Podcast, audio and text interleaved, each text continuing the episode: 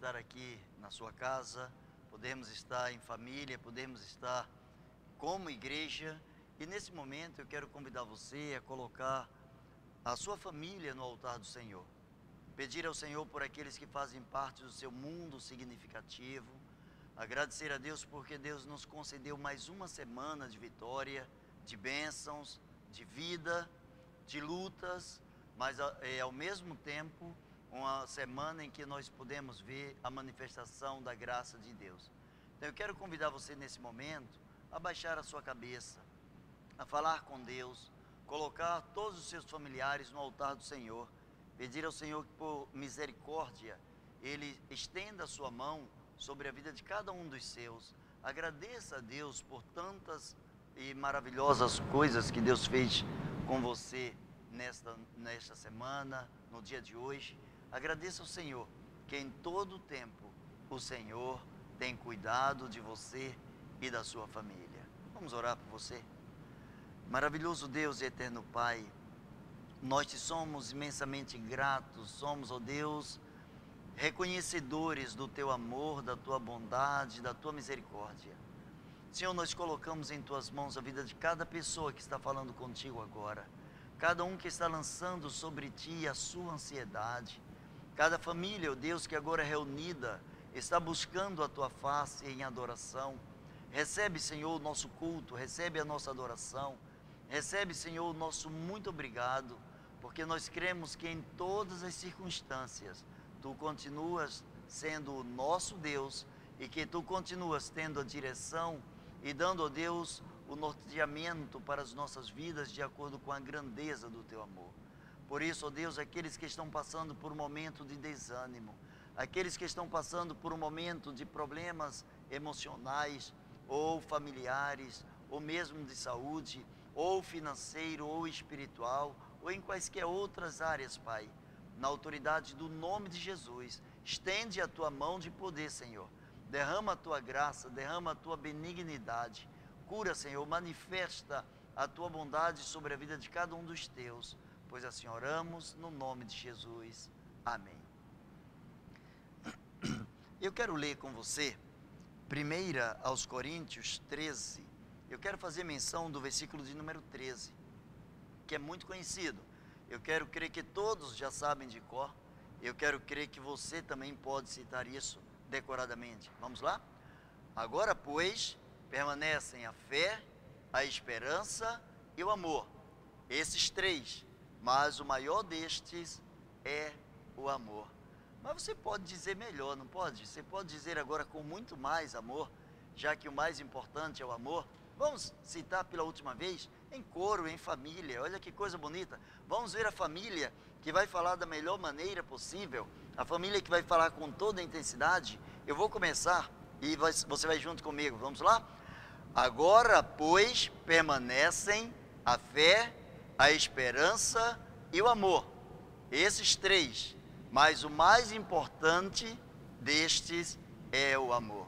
Maravilhoso Deus e Pai, muito obrigado pela leitura da tua palavra. Senhor, e o teu Espírito, que é o intérprete, o teu Espírito, que é o autor, em nome de Jesus, que ele coloque em nossos corações a realização da tua vontade. Queremos, ó Deus, que os nossos ouvidos se abram, o nosso coração, Senhor, se estabeleça na tua presença, para que possamos entender o teu querer. Em nome de Jesus. Amém. Com certeza você tem algumas qualidades, você tem algumas coisas inatas, você tem algumas qualidades que te fazem sobressair das demais pessoas.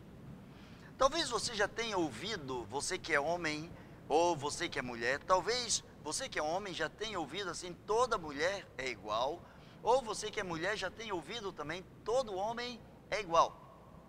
Mas eu quero pensar com você nessa, nessa noite sobre as peculiaridades que cada pessoa tem, as qualidades que cada um de nós tem, as coisas e os valores agregados às nossas vidas, de modo que tais coisas, tais características nos levam a sermos diferenciados, nos levam a sermos únicos na presença de Deus e na presença da sociedade.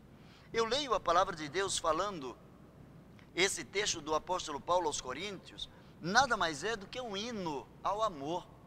Paulo ele começa a mostrar a relevância que o amor exerce sobre nossas vidas.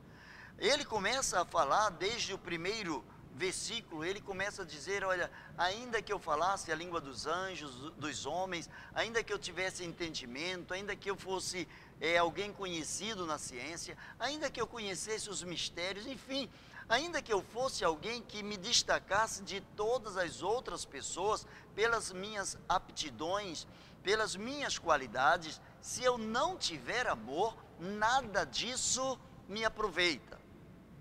E eu quero pensar com você nessa noite sobre o mais importante é o amor. Todos nós queremos viver e queremos viver é, muito, queremos ter longevidade. Quando pensamos em vida, nós pensamos em uma vida alegre, uma vida triunfante, uma vida em que nós realizamos é, projetos concretos de vida, uma vida em que nós realizamos coisas excelentes, uma vida que nós colocamos no altar do Senhor, uma vida em que as pessoas olham para cada um de nós e começam a ver uma vida em abundância.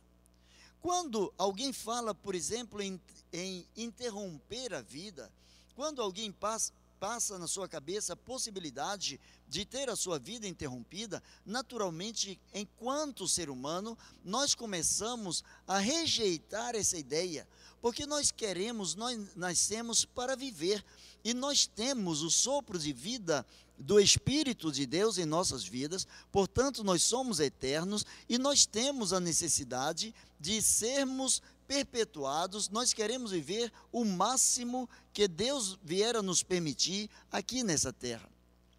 Mas ainda que toda a nossa vida, ainda que tudo que façamos, que pensemos, tudo que estejamos vivendo seja extraordinariamente especial, seja diferenciado, se não for baseado no amor, se o que fazemos, o que pensamos, o que falamos, o que deixamos de fazer, o que rejeitamos, enfim, tudo quanto vivemos, se não for pautado no amor, nada disso aproveita.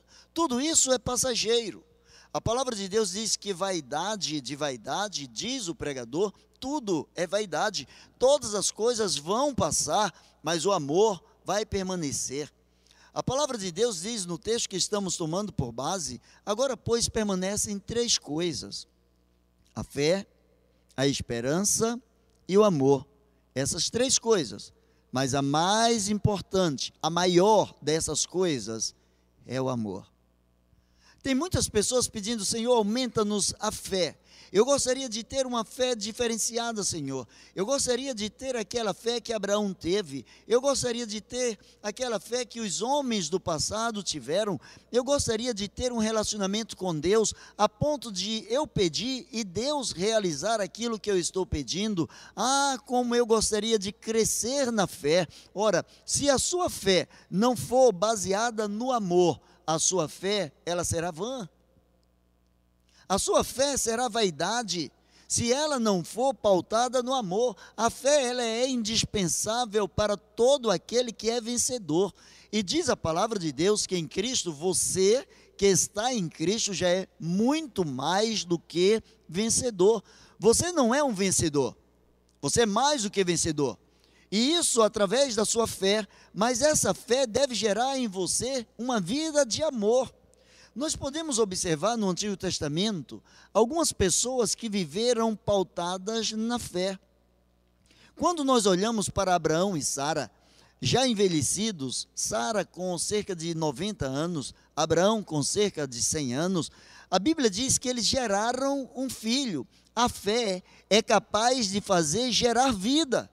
Eles geraram na velhice, eles quebraram paradigmas, eles simplesmente confiaram. Abraão confiou na palavra de Deus que disse que dele, é, da sua descendência, Deus estaria, ou com a sua descendência, Deus estaria abençoando toda a terra.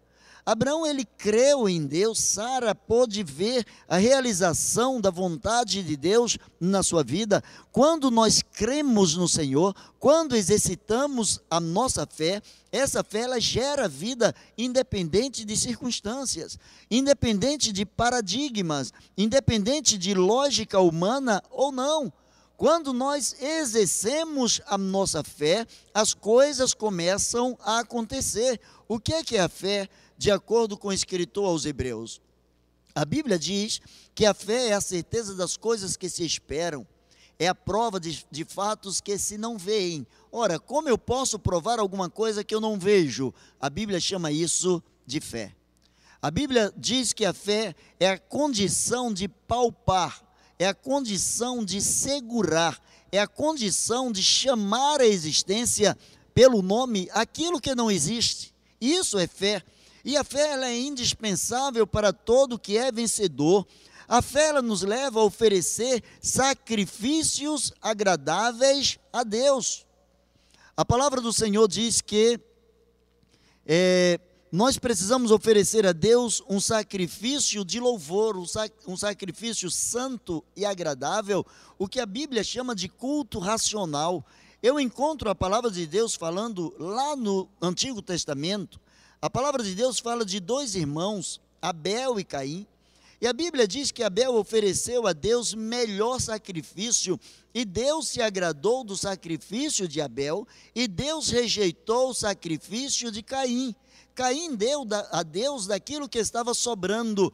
Abel deu ao Senhor aquilo que ele tinha de melhor. A fé faz com que nós sacrifiquemos a fé, faz com que nós coloquemos Deus na primazia das nossas vidas. A fé faz com que nós entendamos que a primazia em nossas vidas, o primeiro lugar na nossa vida pertence ao Senhor.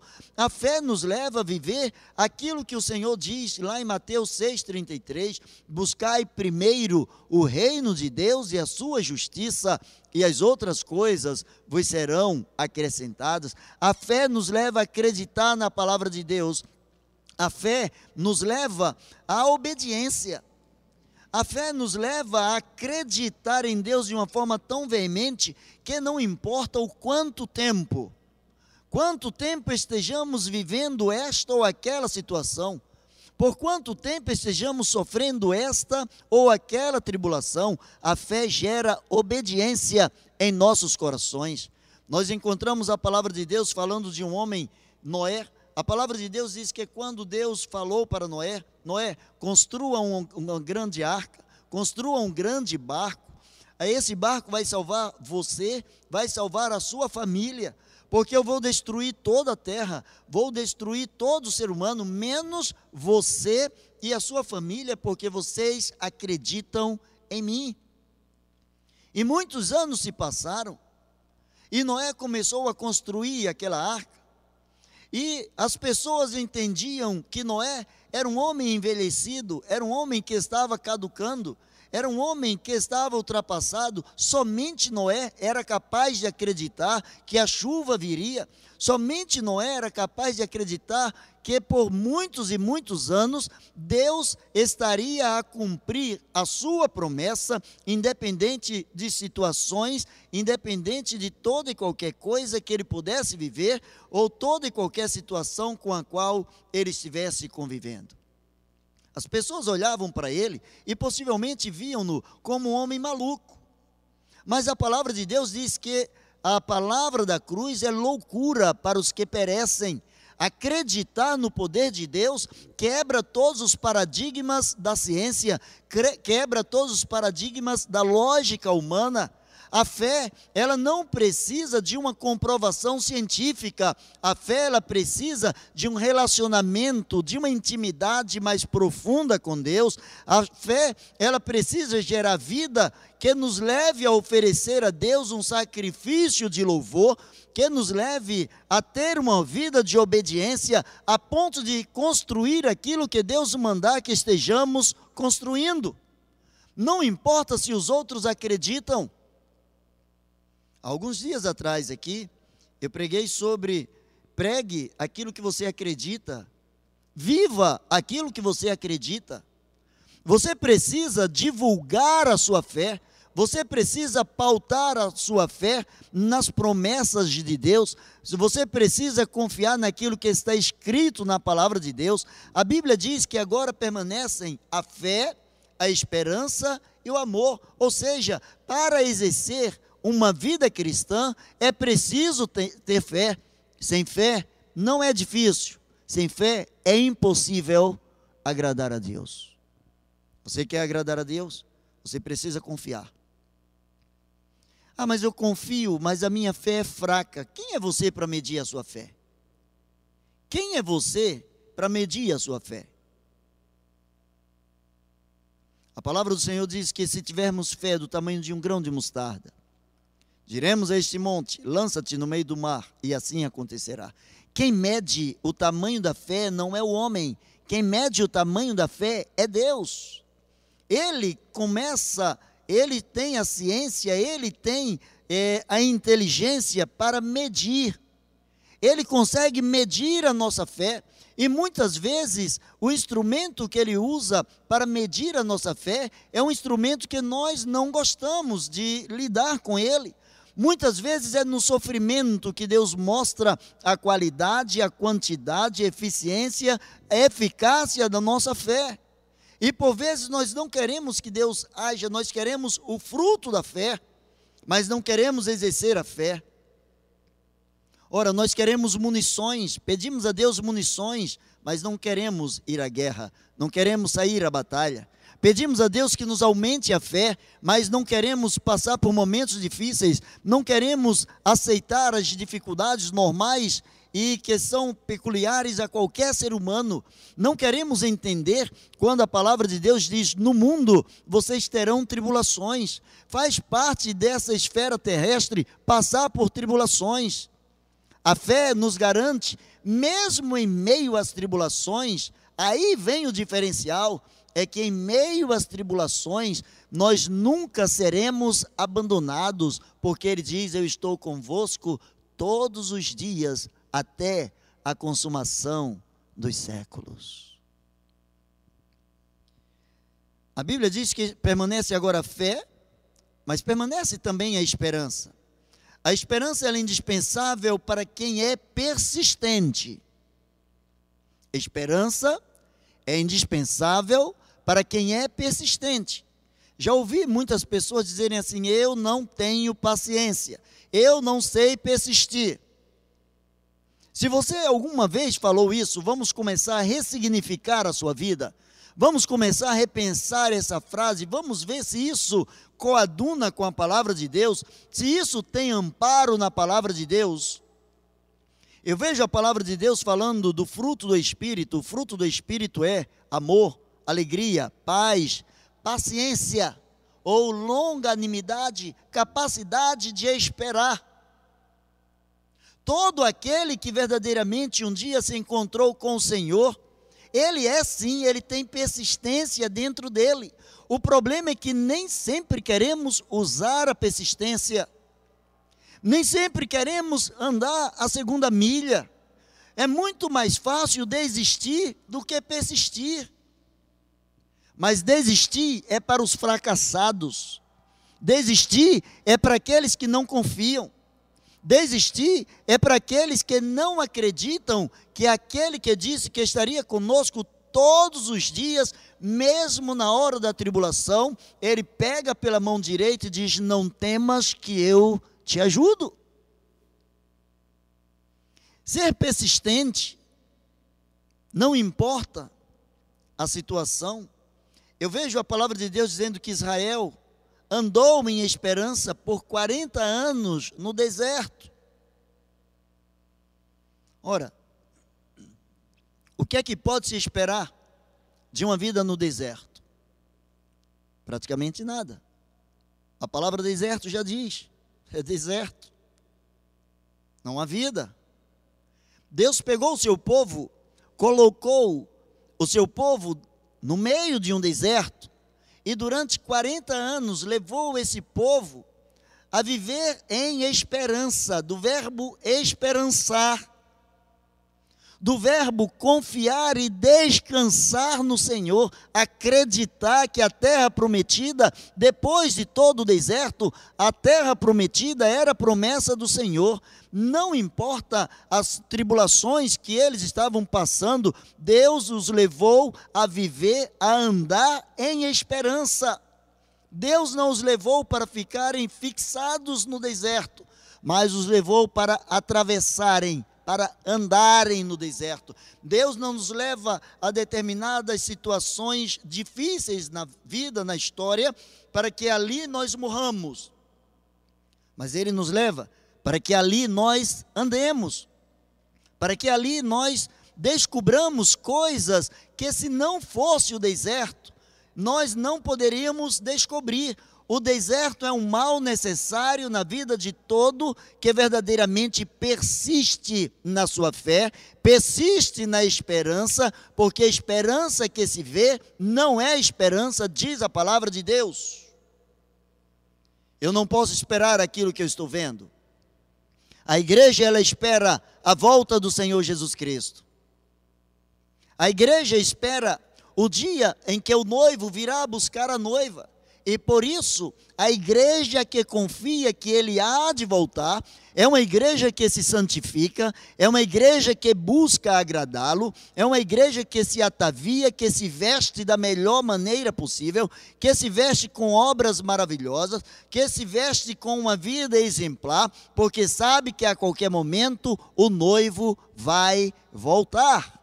Mas há muitos que fazem parte da igreja, e quando eu falo da igreja, não me refiro única e exclusivamente à igreja local, mas à igreja do Senhor, a igreja como um todo, independente de denominação, independente de situação geográfica. A igreja do Senhor, dentro dela existem muitas pessoas que já não são mais persistentes, já não acreditam mais na volta do Senhor, pois se acreditassem na volta do Senhor, viveriam o dia de hoje como se Cristo estivesse voltando hoje, não amanhã, hoje. Aí está a diferença. Quem é persistente, joga sua esperança nas mãos do Senhor. A palavra de Deus mostra um homem, profeta chamado Elias. Elias ele, ele esperançou em Deus diante dos 450 profetas de Baal. Teoricamente, humanamente falando, seria até uma covardia, um contra 450. Mas por acreditar, por ter a sua fé voltada para Deus e a sua esperança não voltar vazia, a certeza de que Deus comunicava com ele, a certeza de que Deus abençoava a sua vida, a certeza de que Deus velava pela sua própria palavra, a certeza de que a palavra de Deus não volta vazia sem fazer aquilo que agrada a Deus, fez com que Elias fosse até um pouco debochado. Ele mandou que os profetas de Baal tentassem oferecer o sacrifício primeiro, já que eram muitos, e que eles clamassem para que Baal respondesse com fogo. E a Bíblia diz que aqueles homens começaram a se cortar, aqueles homens começaram a clamar por Baal, aqueles homens começaram a fazer suas preces, aqueles homens se desesperaram e Baal não respondeu. E aqueles homens começaram a entrar em desespero. E Elias por ter esperança, ou a esperança voltada para Deus, ele debochava dizendo, dizendo, clame, ele é Deus, de repente Baal está ocupado, tem mais o que fazer. Mas na hora da sua oração, ele esperançou-se em Deus. E ele diz: Deus, para que toda a terra saiba que há Deus em Israel. Ele não quis se autopromover, ele não quis mostrar nem o poder da sua própria oração, mas ele queria manifestar aquele que ouvia a sua oração, para que saiba que só o Senhor é Deus. Senhor, eu te peço, responde, manda fogo dos céus, e diz a palavra de Deus que o fogo caiu, o fogo consumiu o holocausto, o fogo queimou as pedras, o fogo lambeu a água que ele mesmo mandou jogar por cima do holocausto. Sabe por quê? Ele tinha a sua esperança voltada para Deus, e todo aquele que se esperança em Deus, todo aquele que descansa no Senhor, não tem como se decepcionar. Deus nunca decepcionou. Deus não sabe decepcionar. Deus não sabe decepcionar, porque Deus não sabe mentir. Tudo que Ele promete, Ele cumpre. Para Deus, o tempo é um detalhe. Nós é que vivemos é, aguerridos, vivemos forçados, pautados numa coisa chamada de tempo. Vivemos colocando as nossas esperanças no tempo, já não vai dar tempo. Até um tempo atrás, dois meses atrás mais ou menos, um pouco mais, as pessoas não tinham tempo para nada. Agora todo mundo está tendo tempo de sobra.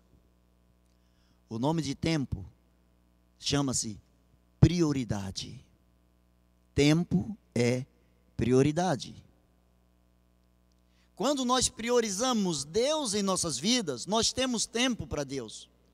Quando nós priorizamos persistir na esperança, nós temos tempo para esperança. Aquilo que a boca fala, disse Jesus, é reflexo daquilo que o coração foi cheio. Eu vejo pessoas que por vezes se maltratam ouvindo o tempo todo só as notícias ruins seja nos telejornais, seja nas redes sociais. Tem pessoas que não podem ver nada acontecer, que jogam em todas as redes sociais. Acontece tudo. Ela precisa ser a primeira a divulgar. Ela precisa ganhar o prêmio de que correu na frente, foi a primeira a anunciar a desgraça. Para que anunciar uma desgraça? Qual é o objetivo de ser a primeira pessoa a anunciar uma desgraça? O sábio ele não fala tudo o que quer. O sábio, ele fala aquilo que é necessário. Ele fala somente o necessário. Deus falando de um homem que a Bíblia diz que era um homem íntegro, temente a Deus, um homem que orava por ele, um homem que orava pelos seus próprios filhos, para que, se porventura os seus filhos tivessem cometido algum pecado, Deus pudesse ter misericórdia dos seus filhos, um homem íntegro, um homem reto, um homem temente a Deus. A Bíblia o chama de Jó. E Jó ele esperançou em Deus na alegria e na tristeza, na fartura e na escassez. A Bíblia diz que Jó, quando o diabo pediu a Deus para tentar Jó, e Deus permitiu, nenhuma tentação vem sobre nós sem que primeiro Deus permita. E Deus não permite que venha uma tentação que venha a nos derrotar ou que venha a nos desqualificar, que venha nos reprovar. Deus só prova aquele a quem ele antecipadamente aprova. Aqueles que são aprovados é que Deus coloca na prova. Deus colocou Jó, Deus permitiu que Jó fosse sofresse nas mãos do inimigo, mas ele não perdeu a sua esperança. Ele chegou a dizer: "O Senhor deu e o Senhor tomou". Ele chegou a dizer: "O que eu tenho, o que eu sou, o que eu penso, o que eu falo, tudo pertence ao Senhor".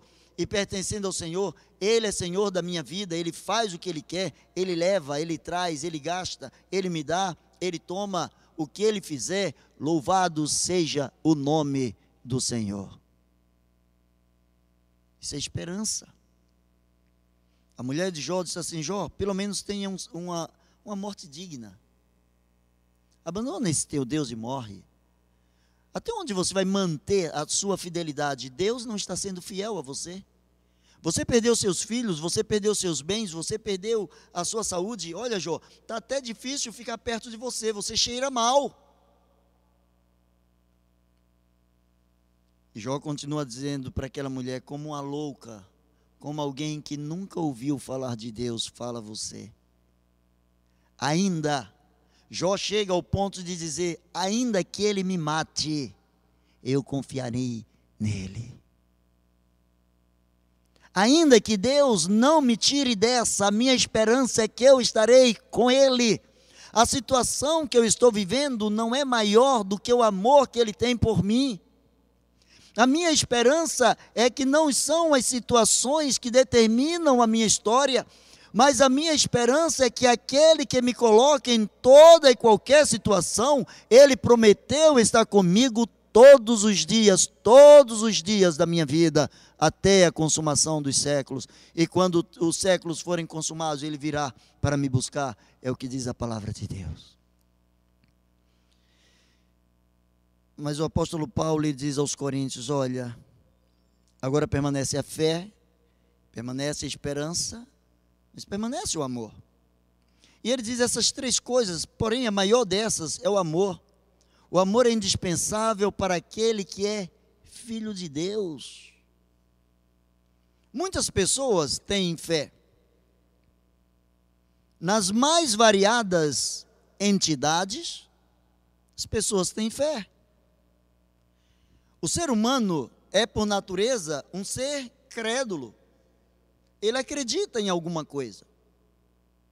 Uma grande parte acredita em Deus.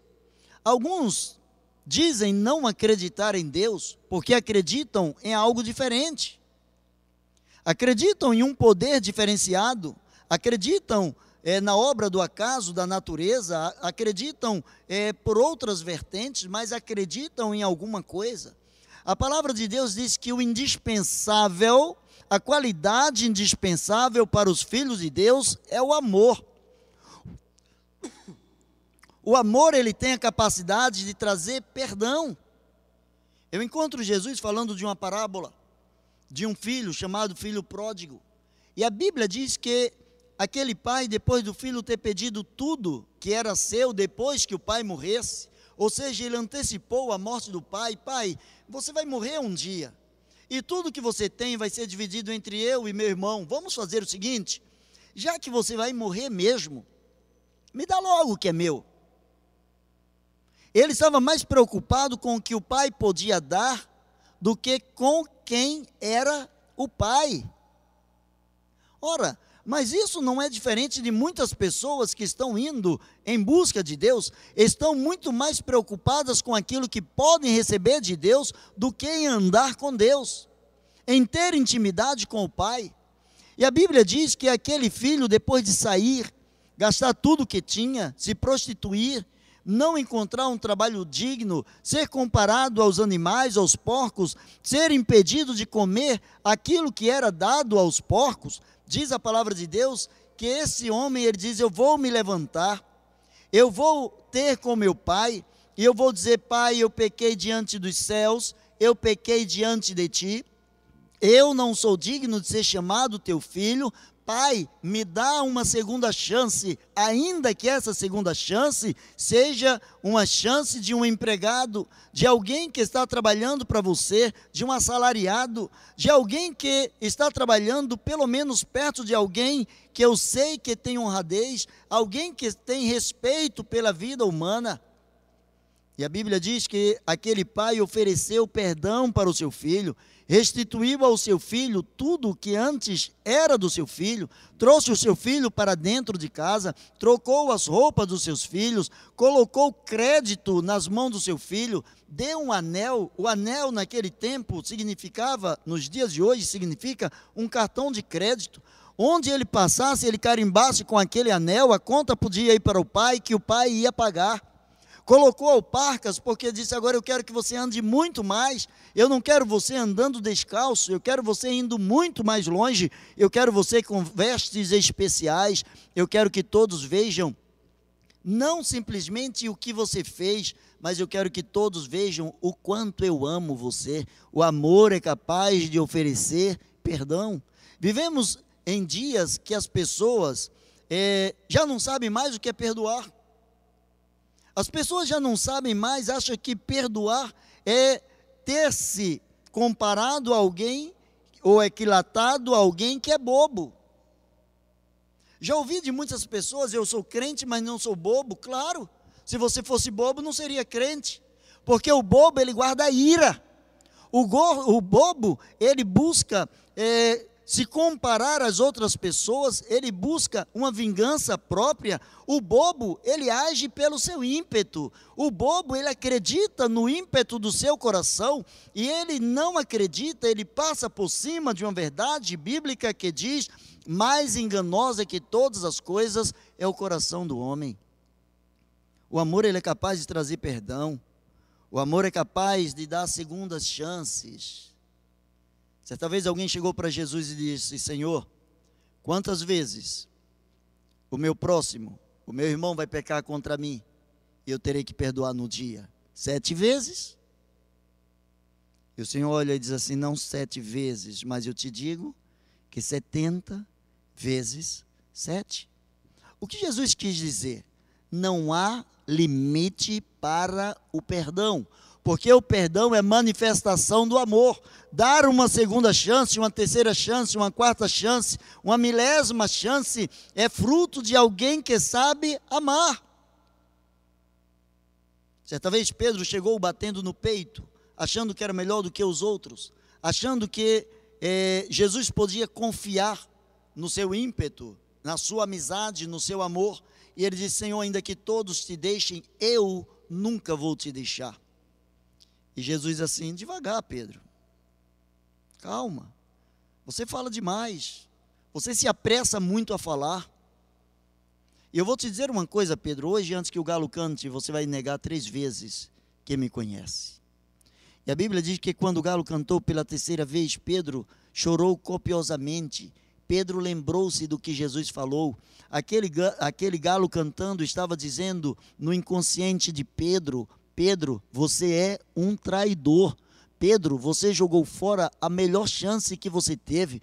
Pedro, você andou com um homem que é o Filho de Deus. Pedro, você andou com aquele que é autor da criação. Pedro, você andou com aquele que veio para redimir Israel, aquele que é o Salvador do mundo. Pedro, você disse que não conhece o autor da salvação. Pedro, você negou a sua fé. Alguns dias depois de haver ressuscitado, Jesus volta no mesmo lago de Genezaré, o mar da Galileia, o mar de Tiberíades, a mesma coisa. Jesus olha e encontra Pedro e os demais apóstolos que haviam voltado ao seu antigo ofício, estavam voltando a pescar. Haviam se esquecido de que Jesus havia dito: Olha, por amor a mim, eu quero que vocês sejam pescadores de homens. E a Bíblia diz que naquela noite eles não, não pescaram nada. Jesus chegou perto ou próximo, numa distância que eles podiam ouvi-lo. E Jesus perguntou: Vocês têm alguma coisa? Não, nós não pescamos nada durante a noite. E Jesus olha para eles e assim: Lancem a rede do lado direito. E eles lançaram. João reconheceu que era o mestre e disse: É o mestre. Pedro pulou na água, cingiu-se, Pedro vestiu-se. E Pedro, com certeza, milhões e milhões de coisas começaram a passar na cabeça de Pedro. Com certeza, ele ouvia mais uma vez o galo cantando, agora ele ia estar frente a frente com Jesus, falar com Jesus. Agora, ele precisava demonstrar o seu amor para com Jesus, e sabe o que é que Jesus chama Pedro a atenção? Jesus olha para Pedro e diz assim: Pedro, você me ama? Claro, Senhor, que eu te amo. Ótimo. Eu vou te dar as minhas ovelhas para você cuidar. Cuide do que é meu. Pedro, você me ama? Claro, Senhor. Pedro, olha para os meus cordeirinhos, olha para aqueles que são frágeis. Trabalhe com aqueles que são mais frágeis, tenha paciência com aqueles que são frágeis. Alimente aqueles que estão raquíticos na fé. Cuide deles. Pedro, você me ama? Aí a Bíblia diz que ele se entristeceu, porque Jesus perguntou a terceira vez: Você me ama? E ele disse: Senhor, tu sabes que eu te amo, tu sabes de todas as coisas, tu sabes das minhas limitações. E Jesus diz assim: Apacenta as minhas ovelhas. Sabe o que Jesus estava dizendo, Pedro? estou te dando a oportunidade de fazer aquilo que eu vim fazer. Eu estou colocando você como alguém que vai ficar aqui no meu lugar fazendo o que eu ensinei vocês a fazerem. Pedro, eu quero mostrar para você que, mesmo você tendo me traído, você não saiu do meu foco de amor. Eu amo você do jeito que você é. Eu não amo as suas falhas, eu não amo os seus pecados, mas eu amo você. E eu quero que você, com todas as suas falhas, entregue aquilo que eu estou querendo entregar aos meus cordeirinhos, às minhas ovelhas, apacenta aqueles que são meus. Hoje nós encontramos pessoas que dizem assim: Mas Fulano não tem moral para falar isso. Fulano não tem vida para falar isso. Eu fico imaginando entre os apóstolos, eles poderiam dizer: Ah, mas Pedro, Pedro não tem moral para falar isso, não. Pedro negou Jesus. Pedro disse que nem conhecia Jesus. Pedro negou Jesus três vezes. Mas Jesus nunca negou Pedro. Você pode ter negado Jesus diversas vezes na sua vida.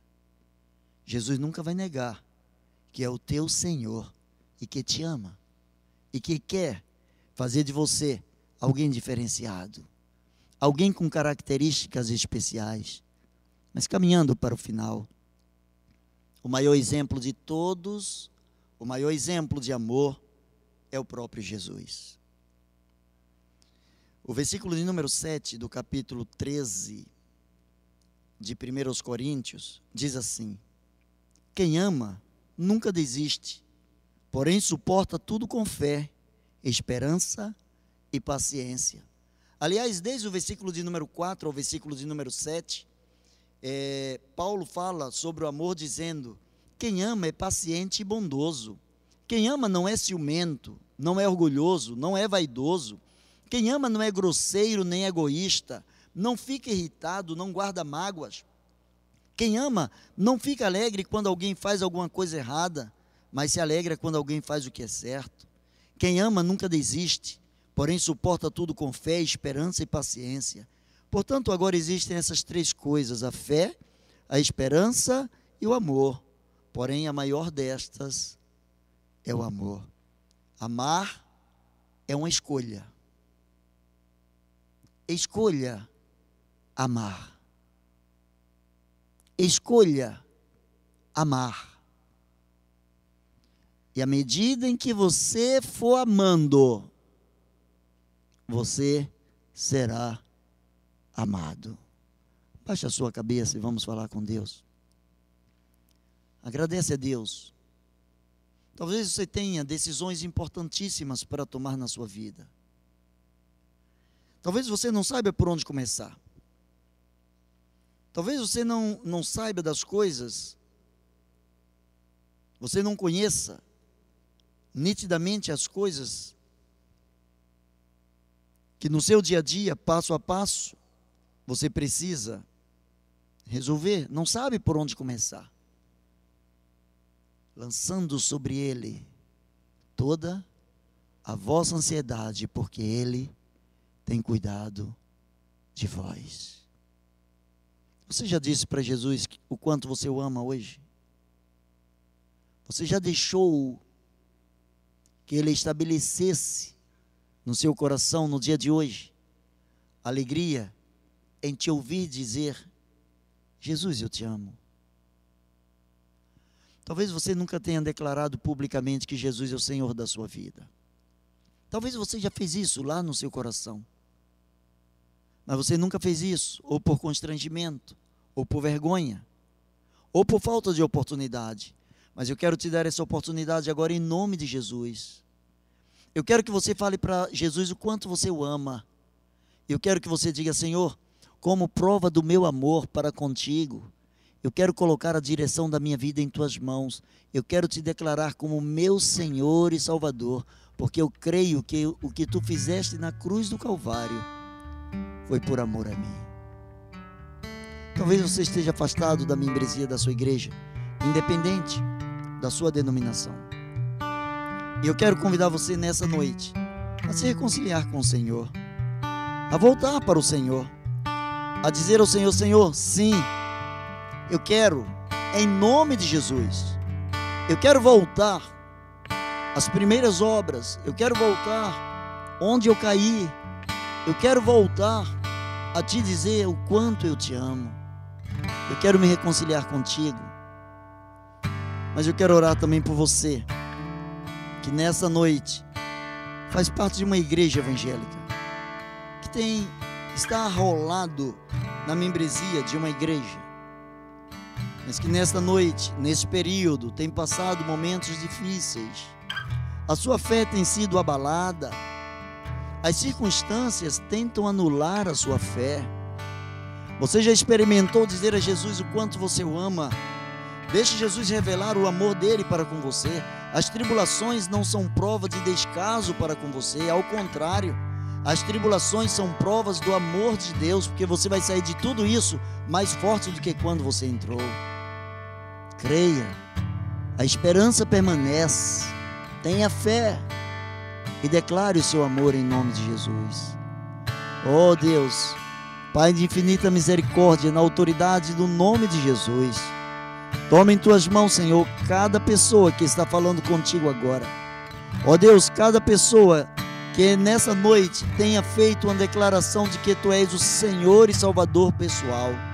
Cada pessoa que está retornando aos teus braços de amor, ou cada um, Senhor, que está lançando sobre ti a sua ansiedade, em nome de Jesus, Senhor, estende a tua mão para abençoar os teus filhos, para curar os teus filhos. Pai, na autoridade do nome de Jesus, recebe todo louvor, toda adoração só tu és santo, tu, só tu és poderoso, só tu és o único e verdadeiro Deus. Senhor, nós nos prostramos em espírito diante da tua face, nós te adoramos. Ó Deus, nós consagramos nossas vidas a Ti. Pai, em meio a toda essa pandemia, nós declaramos a nossa fé e o nosso amor por Ti.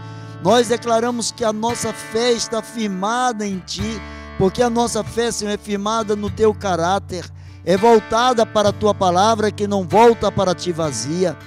Na autoridade do nome de Jesus, recebe toda adoração e louvor, em nome de Jesus. Amém e amém.